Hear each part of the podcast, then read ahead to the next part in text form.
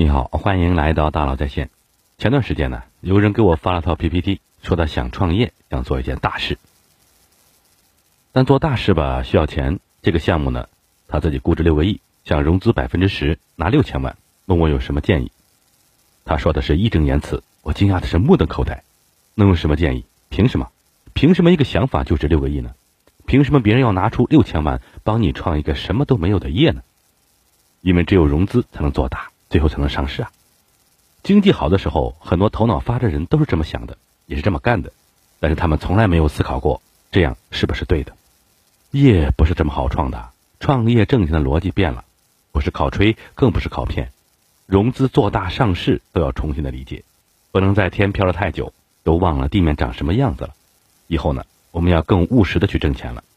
在我的印象里，零八年之前。还没有太多的风险投资。零八年之后，随着经济的快速发展，互联网和移动互联网时代的到来，无数人开始创业。那个时候，拿着一个想法、一套 PPT，靠着一腔热血、一张嘴皮，随随便便就能拿到百万、千万的融资。钱拿少了，更是有种抬不起头的感觉，奇怪的很。这真是风口来了，猪都能飞上天。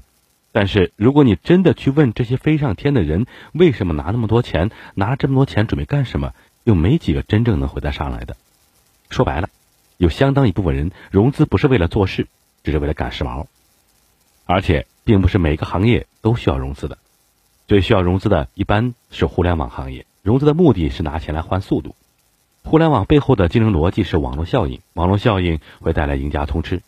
在这个行业，基本打法就是烧钱，烧出用户，烧出规模，烧出口碑，最快绕过临界点的人就算赢了。这是为什么很多公司拼命加班，烧钱的速度不够，那就烧人，大家一起九九六，少睡一天，像人肉电池一样拼命干。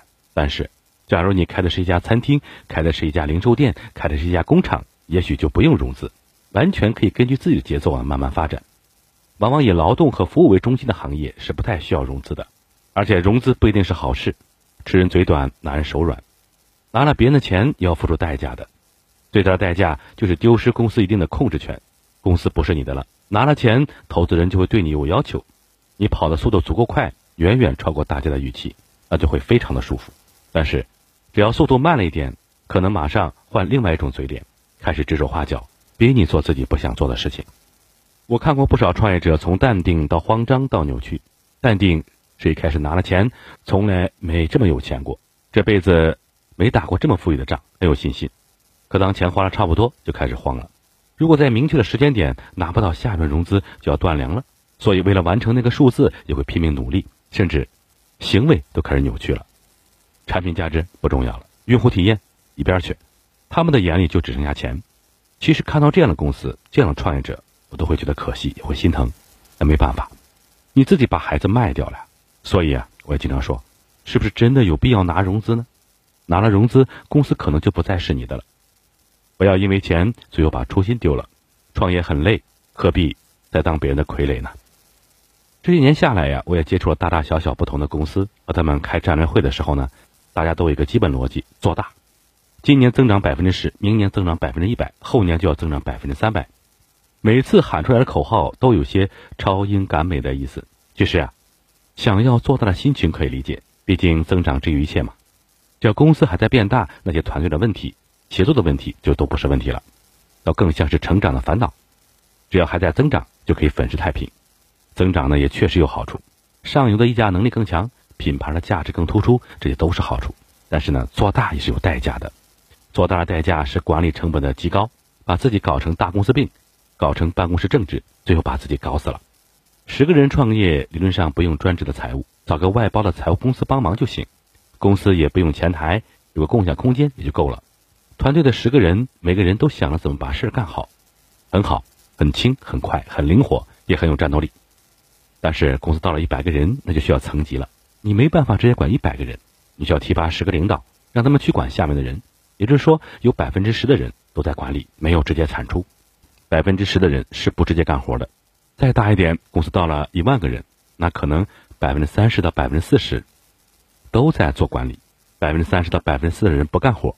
每天做的事情就是做沟通、定规则、划边界。你会发现，很多公司在进行变革时，第一件事情往往也是精简组织。砍掉百分之三十以后的人呢，也还可以运转。这就是做大的问题。组织越大，效率天然就越低。然后呢，当管理成本的增长超过公司收入增长的时候，灾难就要发生了。大家开始抢夺资源，开始阳奉阴违，开始当面不说背后乱说，开始互相捅刀子。开会成了表演，汇报成了艺术，PPT 变多了，说自己很忙的人变多了。这就是大公司病，也是官僚主义。位置比逻辑重要，争斗比协作重要。很多企业就是这么死的。我们做一个小而美的企业不好吗？在一个市场里。找到自己的生态位，用合适的节奏发展，控制企业的规模，也可以过得很舒服，钱也可以挣得很多。不要被社会的评价体系影响，把公司大不大变成成功与否的评判标志。一亿的看不起一千万的，十亿的看不起一亿的，一百亿的看不起十亿的，比较让人永不满足。优秀的创业者还是要有点反人性的能力，知足常乐嘛。已经拥有的大于想要的就能幸福。很多人创业的终点就是上市。上市意味着名利双收，名我是上市公司的老总了，大小是个人物，厉害吧？利我的股票可以公开交易了，可以有钱了，终于自由了，太好了。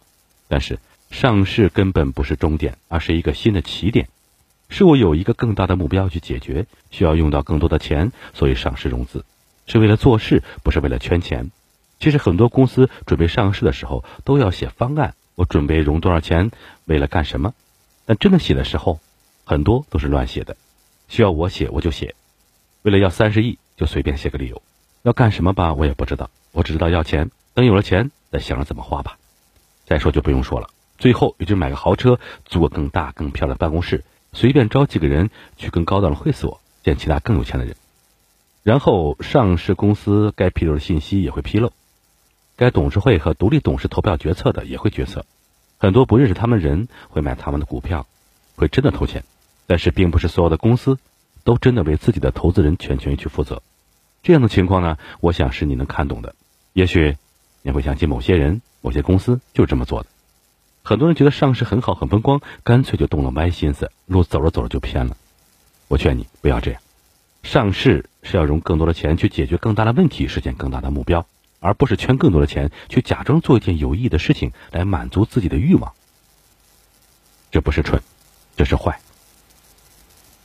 好，我们来总结一下，创业证的逻辑变了，天上飞的猪要落地了，不是靠吹，不是靠骗，一切商业的起点都是消费者获益，企业和公司存在的价值都是为了解决一个具体的问题，在这个过程中啊，冲着钱去的，往往也很难真正挣到大钱，否则名不正言不顺，融资做大上市都是手段而不是目的，目的只有一个，把事情做好，以后要更加认真的去做事，以后要从天上回到地面。